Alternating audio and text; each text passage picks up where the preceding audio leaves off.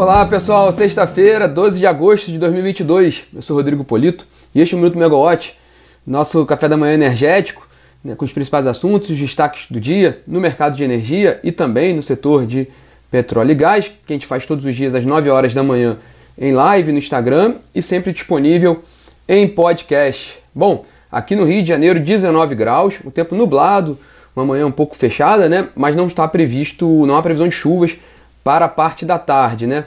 No Será que Chove, né? Podcast da, da Olivia Nunes também aqui da Megawatt. A indicação para o fim de semana é até favorável, né?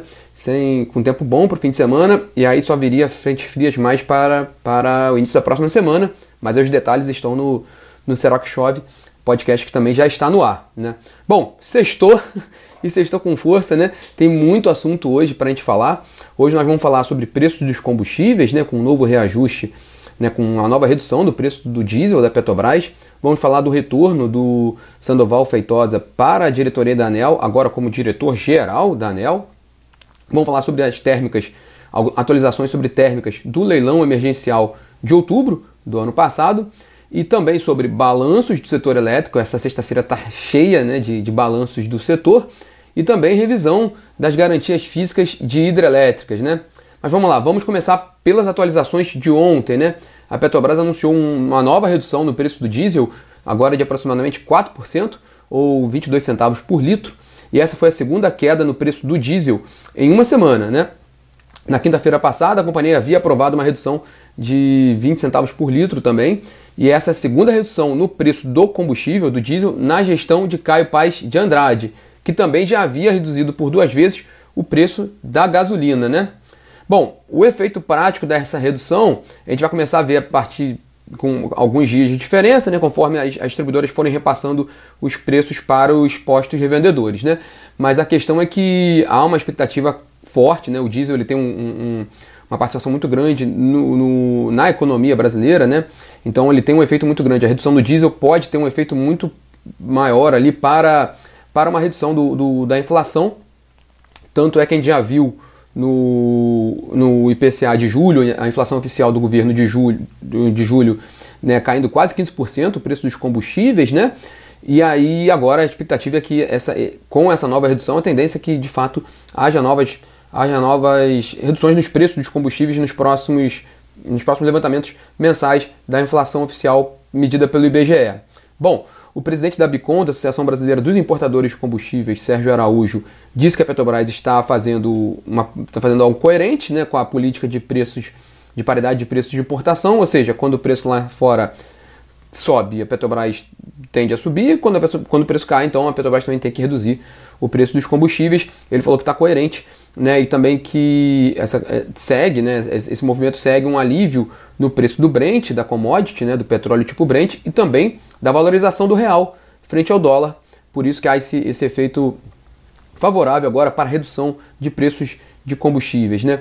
É, o Credit Suisse então, enxerga da mesma forma que a Abicom, né? fez uma leitura parecida e inclusive os cálculos do Credit Suisse indicam que agora, depois desse novo reajuste, o preço do diesel no, interno né, no, no mercado brasileiro, praticado pela Petrobras, está apenas 3% mais caro do que o preço de paridade de importação, então tem esse prêmiozinho assim um pouquinho maior ainda, mas também é uma gordurinha para queimar, caso também o mercado lá fora mude um pouco, né? É, ainda há uma, uma questão preocupante com relação ao fornecimento do diesel global por causa do, do impacto geopolítico da guerra entre a Rússia e a Ucrânia, então também é interessante ter uma certa precaução com relação a reajustes, né? E o presidente Jair Bolsonaro foi às redes sociais para afirmar que o Brasil já está entre os países com o menor preço médio de combustíveis do mundo, né? repercutindo essa, essa, essa decisão da Petrobras, que claramente é, é, é favorável ao governo porque reduz a pressão inflacionária. Né?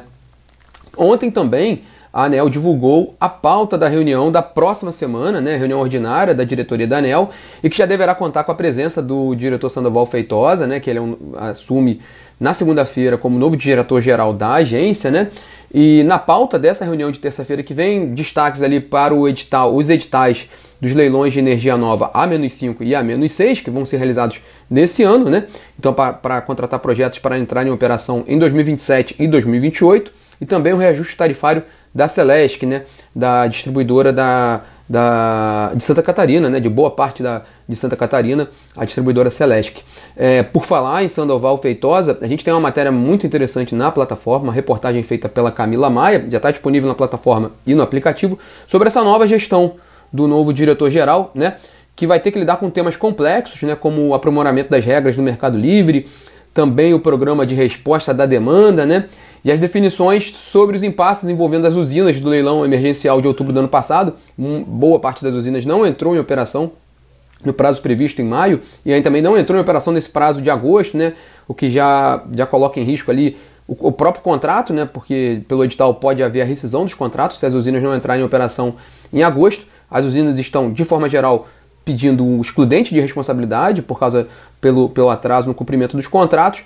Inclusive hoje, né, no Diário Oficial da União, é, foram publicadas três multas, as três primeiras multas né, por atrasos na, no cronograma de empreendimentos do leilão emergencial de outubro. Né? É, bom, esse tema vai, ser, vai, vai ter que ser muito definido né, na ANEL, não tem como escapar da decisão sobre a análise desses projetos que estão com pendências com relação ao contrato do leilão de outubro do ano passado. Né? Além disso, também, de uma forma geral, o diretor-geral Sandoval Feitosa vai ter que lidar com um, um novo momento da ANEEL que ficou muito evidente nesse ano. Quer dizer, isso já vem de alguns anos, né? Devido ao aumento das tarifas de energia, e a ANEEL ela tem que fazer os cálculos e fazer os repasses, né? É, a, a ANEL foi muito questionada esse ano né, com relação aos reajustes, principalmente aqueles reajustes aplicados em março, né? É, na casa de dois dígitos, né, que chegou a motivar um movimento no Congresso para suspender os reajustes tarifários da ANEL. Então é um, um desafio de governança que o diretor-geral Sandoval Feitosa Neto vai ter que enfrentar agora, né, de autonomia da, da ANEL com relação às suas atribuições, que é aplicar as regras que são definidas pelo Congresso. Né? Então vai ser interessante acompanhar esse processo. Ele tem experiência na, na, na diretoria da ANEL, e inclusive ele, enquanto diretor da ANEL, ele bateu muito na tecla da questão, por exemplo, da CDE, que, era, que é o super encargo do setor elétrico, né, o bilionário encargo do setor elétrico, pago por todos os consumidores do país. E em entrevistas na época ele colocava que boa parte ali do, do da composição da SDE vem de, de, de, políticas aprovadas pelo Congresso e que, que a ANEL só tem que, só tem que fazer as contas, né? Então há uma questão de política pública né, que, é, que está acima da, da gestão da ANEL que precisa ser trabalhado no Congresso, mas esse ponto ele, ele entende também e vamos ver como é que vai ser essa gestão dele a partir de agora à frente da diretoria da ANEL, né? Bom, e vamos para hoje, né? Seguimos forte com a temporada de balanços, né? Agora, às 10, horas, às 10 horas da manhã, tem teleconferência da Aeres, a fabricante de pás aéreas, que, re, que reportou um prejuízo de quase 20, 29 milhões de reais no segundo trimestre desse ano, revertendo um lucro de, de quase 19 milhões obtido no segundo trimestre do ano passado e esse resultado foi muito influenciado pela piora do resultado financeiro devido ao aumento da taxa de juros e da dívida bruta da empresa. Importante nessa teleconferência da Aeres é observar que eles podem explicar um pouco mais sobre essas projeções de faturamento para o ano, as novas projeções que a empresa fez, com base numa, de, redução de pedidos para exportação. E aí, às 11 horas, são as teles da Eneva, da CPFL, da Auren, da Raizen e da Enalta. Bom, a Eneva. A Eneva ela teve um lucro de 147 milhões de reais, com uma alta de 25% em relação a igual trimestre do ano passado. É, o Maurício está comentando aqui, haja fôlego para tanta coisa e para tanto balanço num dia só, né? no caso da Eneva, é importante acompanhar nessa teleconferência os detalhes das aquisições recentes feitas pela, pela companhia, né? também na área de, de, de, fontes renováveis, né? e também os planos da Eneva para o mercado de gás natural. A companhia está com uma estratégia muito robusta ali para comercialização de gás natural, então é, importante, é, uma, é uma importante oportunidade para ouvir o que a gestão da Eneva tem para dizer sobre esses planos. Né? Na, na CPFL, o lucro foi de 1,27 bilhão de reais, né? uma alta de 12% em relação ao segundo trimestre do ano passado. É, e a CPFL vai poder dar mais detalhes sobre a consolidação da área de transmissão, né, pela CPFL Transmissão, é, com aquela aquisição da, da Companhia Estadual de Transmissão de Energia Elétrica do Rio Grande do Sul e também depois da oferta de aquisição de ações da companhia, porque ela tinha, a CPFL tinha adquirido o controle da C3E T, né, a transmissora, mas ainda tinha uma participação, quase um terço da C3ET pertencia à Eletrobras. A CPFL fez uma oferta pública de aquisição dessas ações e a Eletrobras vendeu essas ações a CPFL pode dar uma atualização sobre essa consolidação na área de transmissão. Né? A Áurea Energia, que era a antiga CESP, né, é, reportou um prejuízo de 2 milhões de reais, né, mas é menor do que aquele resultado negativo de quase 85 milhões de reais reportado no segundo trimestre do ano passado. Né? E é importante acompanhar na Auren hoje né, a atualização dos projetos de geração eólica em construção e essa recente aprovação de construção de parques solares, né, são dois, né, o Sol do Piauí 1 e Jaíba 5. Né, segundo a, a, a Auren, esse Sol do Piauí é o primeiro projeto híbrido em escala comercial do Brasil a obter a outorga da ANEEL e será construído agora, né, com, com essa aprovação do, do, da companhia. É, a Auren prevê investimento de mais de 2 bilhões de reais nesses dois projetos. Né? A Raizen reportou um lucro de 606 milhões de reais no segundo trimestre, com uma queda de 22% em relação ao igual período do ano passado. A gente fala segundo trimestre porque é o segundo trimestre do ano, mas a Raizen usa aquele, aquele trimestre da safra, né? Então seria diferente, mas o período continua sendo o mesmo de abril a junho, né? É, mas o lucro líquido ajustado da Raizen foi de 1,1 bilhão de reais, mais que o dobro do observado em igual período do ano passado. E o destaque ali que a gente pode observar nessa teleconferência de hoje é o novo programa de recompra de ações anunciado ontem também pela Raizen, né? A Enalta, né, a petroleira Enalta teve um lucro líquido de 200, 280 milhões de reais, com uma queda de 56% em relação a igual trimestre do ano passado. E aí, para essa teleconferência, é importante acompanhar a atualização dos planos para o campo de Atlanta, na Bacia de Santos, né? sobre o sistema definitivo para a região, e também os planos de aquisição do setor, né? porque a Aeronauta tinha 2 bilhões em caixa né? para investir e tinha um plano de compra de ativos em produção para aumentar, o para aumentar a geração de caixa da petroleira. Né? Vamos também ter a oportunidade de atualizar esses planos da Enalta. Às duas horas será a vez da Light. Né? A Light reverteu um lucro de 3 milhões no ano passado para um prejuízo de 80 milhões de reais nesse ano. Né? É, segundo a empresa, o resultado foi comprometido pelo aumento das despesas financeiras atreladas à inflação. É, aí sim, né, nessa teleconferência da Light, é, observar também é, a confirmação, né, a ratificação da, da, da, da, definição do presidente, do novo presidente da companhia, o Otávio Lopes, que é um executivo com trajetória marcante no setor elétrico, né, ele, ele teve um papel importantíssimo na Equatorial Energia, uma empresa que se tornou um, um, um, um dos exemplos ali, referências no, no, setor elétrico, mas também que é interessante porque ontem havia essa dúvida, né? lembrando rapidamente aqui que o Otávio Lopes havia sido indicado para o Conselho de Administração da Eletrobras, no meio do caminho ele foi eleito para a presidência da Light, aí depois ele foi aprovado né, na eleição para o Conselho da Eletrobras, e aí ficou na dúvida sobre a questão se ele ia tomar posse ou não. Ontem à noite a Eletrobras divulgou um comunicado informando que recebeu um, um, comunica um, um uma correspondência do Otávio Lopes falando que não vai tomar posse no Conselho de Administração da Eletrobras. Então agora fica muito claro que ele vai de fato assumir a presidência da Light. A previsão é que assuma na segunda-feira que vem, dia 15. E aí a gente vai ter mais detalhes sobre essa, essa, esse trâmite né, nessa teleconferência da Light hoje às 2 horas da tarde. Né? É, e às 3, às 3 horas da tarde a Energisa né, faz a teleconferência sobre o seu resultado do segundo trimestre. A Energisa teve um lucro de quase um bilhão de reais um resultado 32% superior ao segundo trimestre de 2021, né? E aí legal observar na Energisa, né, nessa teleconferência de hoje, os detalhes desse plano de investimentos da companhia, porque ela reportou no, no, no, no segundo trimestre, né, um investimento da ordem de 1,6 bilhão de reais. A Energisa está com um caminhão de investimentos grande ali, principalmente também por causa do projeto de reestruturação das distribuidoras, né, é, de Rondônia e de Acre, que foram adquiridas da Eletrobras né, há alguns anos. Então ela tem um compromisso de investimentos robusto nessa área, então também faz parte desses investimentos, além de planos de geração e transmissão. É, obrigado pelo comentário sobre o resumo. Bom, com a Energisa a gente fecha o resumo dos resultados que já saíram né, e das teleconferências que serão realizadas hoje. Né?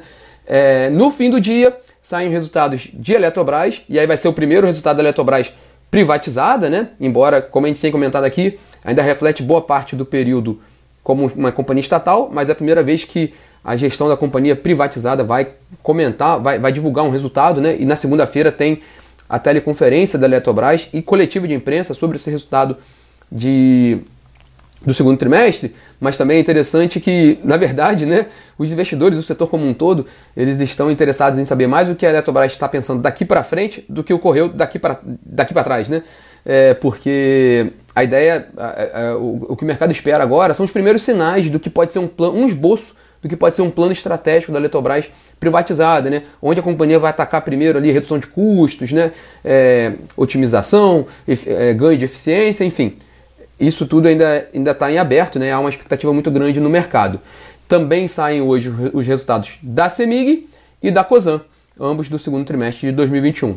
Bom, fechamos os balanços, né? E para quem sobreviveu aqui, ficou até o fim, né? Mais duas notícias, né? Uma que o Ministério de Minas e Energia colocou em consulta pública a minuta de portaria com os valores previstos de garantia física de energia das hidrelétricas, né, para o início de vigência em janeiro de 2023, tema importantíssimo, né? Então a portaria já está disponível.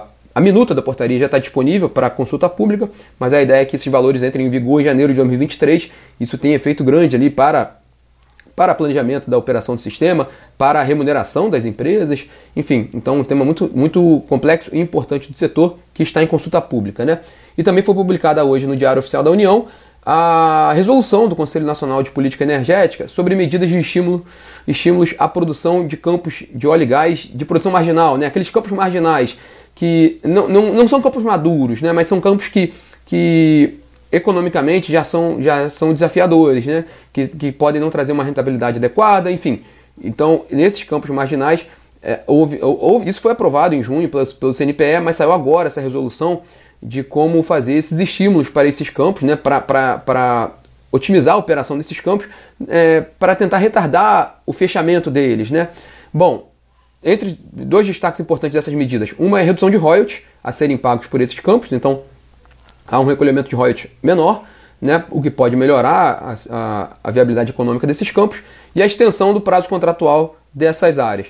Né. Isso é importante porque muitos do, é, isso afeta, isso vai diretamente ali para as pequenas empresas de petróleo e gás, que são empresas de menor porte e que dependem muito da viabilidade desses campos. Então essas políticas, como essa aprovada hoje pelo CNPE, quer dizer, aprovada recentemente, mas hoje na resolução, dá uma sustentabilidade para o setor de pequenas companhias petroleiras, que é um setor que tem crescido muito, né? A reboque do plano de desinvestimentos da Petrobras e das ofertas permanentes da ANP. Então, uma medida interessante para o mercado de petróleo e gás. Bom, pessoal, a gente fecha aqui o pacotão dessa sexta-feira, né? É, desejo para vocês um ótimo dia hoje, um excelente final de semana e segunda-feira a gente está de volta aqui. Tchau, tchau.